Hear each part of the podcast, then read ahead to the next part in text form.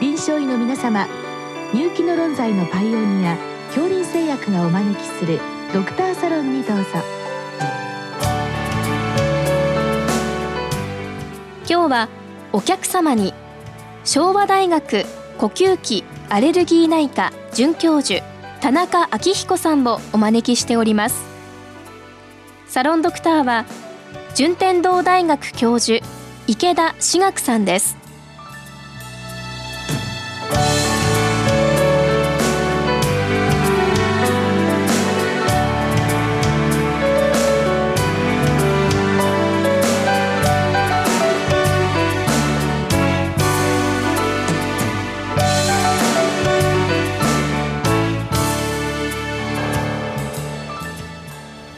えー、田中先生今日はですね one airway one disease の観点からあのアレルギー性鼻炎と喘息の治療が注目されているということでご質問来てるんですけどもこの one airway one disease っていうこの概念ですねこれはいつ頃からあるものなんでしょうか？はいえー、この概念はですね、まあ、かなり、あのー、以前から言われててごく最近のものではございません。まあ、少なくとも私が医者になって二十数年前その前後ぐらいから言われてんじゃないかなというふうに思いますので、まあ、20年以上言われてるというふうに考えられます。なるほど。これイメージとすると最初に例えばダニアレルゲンが入ってくるところがまあ鼻粘膜ですよね。そしてさらに奥に入っていって、まあ、気管の方ということなんでしょうけどあの one airway one disease のもう一つの側面として一つのアレルゲンで、えー、鼻炎も起こるし喘息も起こるとそういう考えなんでしょうか？そうですね。あのー、もう文字通り one airway one disease ですのでまず一つの気道その上気道にアレルギー性鼻炎があって下気道の方に、えー、喘息があるという one airway とあの one disease っていうのは概念としてはあの同じようなタイプの炎症が起こる。例えばあの今おっしゃったように、えー、ダニアレルゲンが入ってきて、えー、上気道で炎症を起こすとアレルギー性鼻炎になりますし下気道でアレルギー性の炎症を起こすと喘息になると。いった概念でございます。なるほど。そこであの次の質問が来てるんですけども点鼻ステロイドの下気道への影響とその方法って書いてありますけどこれは方法っていうのは投与法っていうことなんでしょうけど実際にこのステロイドの点鼻をすると下気道まで効果あるんでしょうか？はいえーと、点鼻ステロイドの下気道への影響というのはあの古くからいくつか報告がございますが結構その報告によって結果が異なるという傾向がございます。である報告はまあ効果があるとある報告は効果がないという報告がございます。えーとまあ、以前からちょっと報告を見直すとですね一つ傾向が見られて自覚症状は比較的改善しやすいというふうに、えー、考えられてで一方ではあの呼吸機能であったり気道の過敏性といった要素はどちらかというと改善しにくいというふうな傾向がございます。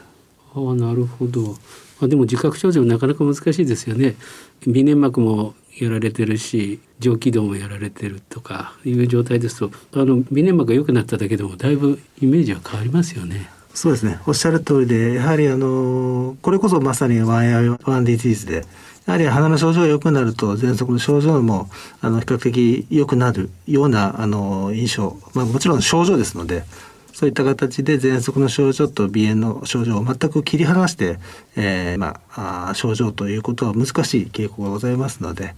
えー、鼻炎の症状が良くなったら喘息の症状も良くなったような感じもするというのも含まれているというふうに考えられます。で実際にまあ効果ある方もいっぱいいらっしゃると思うんですけど点鼻ステロイドがあの肺の方に効くっていうのはどういう基準が想定されてるんでしょうか、はいえーと、2つの基準が考えられてまして、えーと、1つはやはりその上気道で点鼻ステロイドが効果を奏した際に同様にまあ下気道の炎症もまあ制御されている可能性ともう一つは点鼻ステロイドが、えーまあ、流れて下の方の下気道まで流れていって直接、えーまあ、炎症を制御している可能性とこの2つが考えられますがこれまで、まあ、聞いた報告ではどちらがどうだという明確なあ報告はございません。なるほど。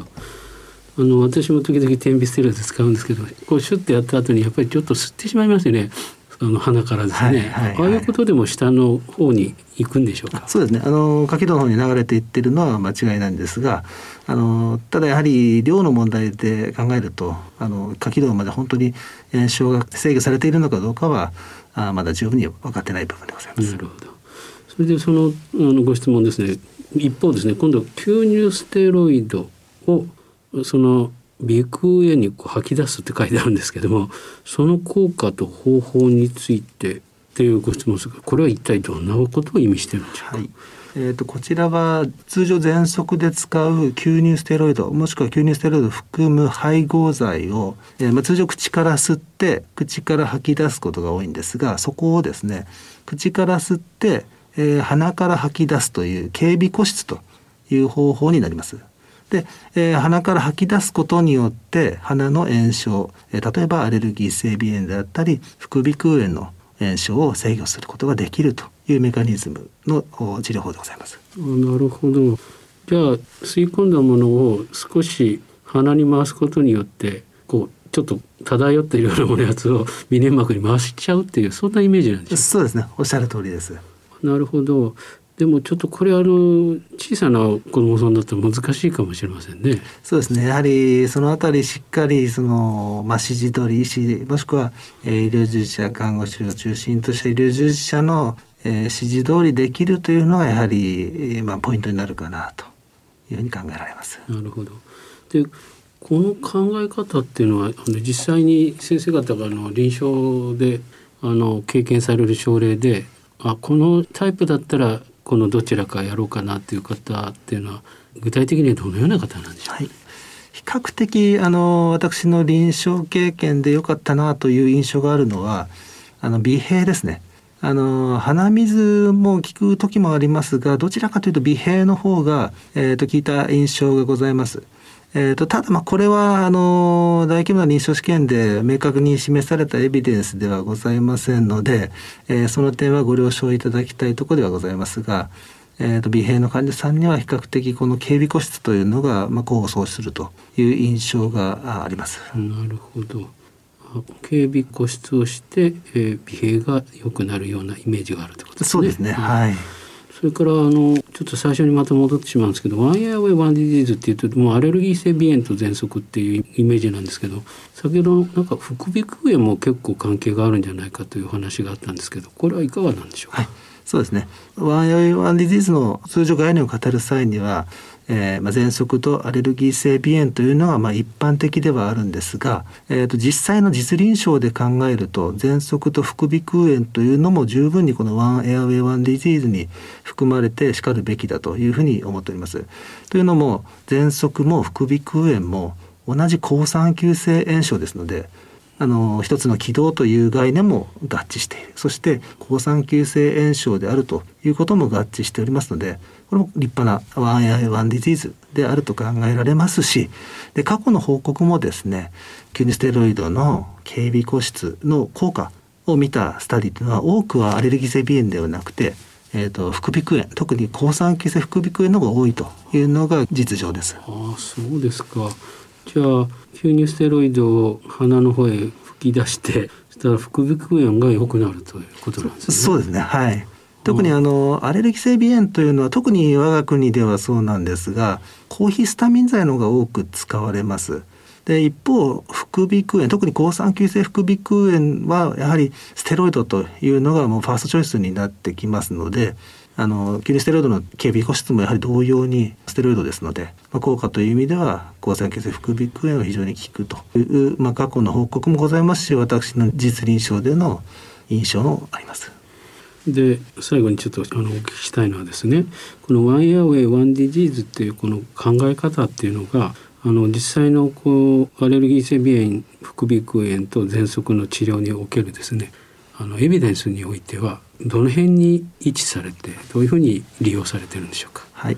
えーとまあ、2つのパターン考えられるのかなと思います。一つはですね、えーと、今日のお話にありましたあの吸入ステロイドの経鼻呼出というように one airway, one disease を意識して、まあ、創意工夫をしてその治療を行うと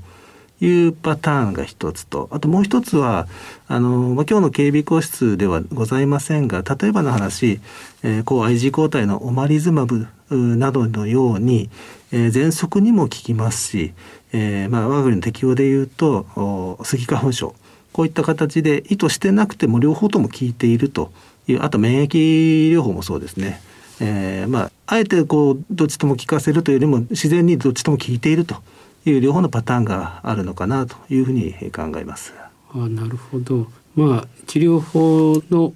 選択の際にも考えられるけれどもその反応性ですねあの例えば鼻炎にも喘息にも効く理由の一つとしても考えられる、はい、そうですね。あの意図して、えー、そういう工夫をして治療をしているというだけではなくておのずと例えば喘息の治療をしていながらも鼻炎もしくは副鼻腔炎の治療にもなっているというのが日常臨床であるということだと思います。その状態からまたさらにこの one airway, one disease のまあ正しさっていうんですかね。あのまあ意義のこの裏打ちっていうんですかね。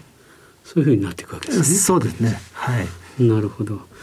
でやはり面白いなと思ったのはそのこの考え方で例えば喘息の吸入がありますよね。はい、で例えばあの回数が決まってますよね。はい、でその場合こう鼻の方は例えば1日1回じゃなくて2回やりたいんだけどなっていう時には、はい、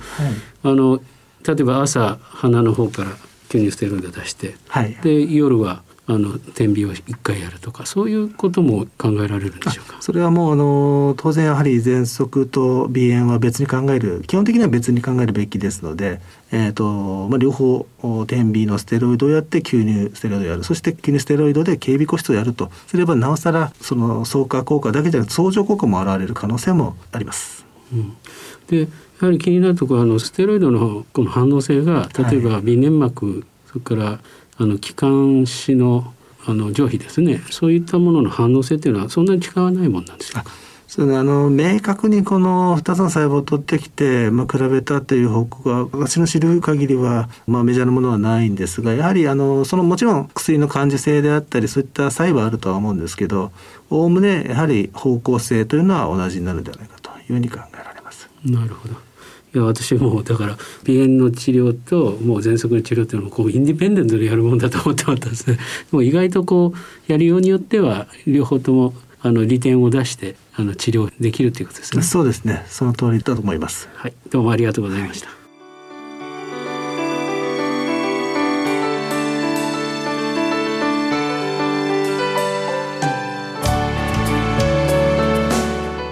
今日のお客様は昭和大学呼吸器アレルギー内科准教授田中昭彦さん。サロンドクターは順天堂大学教授池田志学さんでした。それではこれで恐林製薬がお招きしましたドクターサロンを終わります。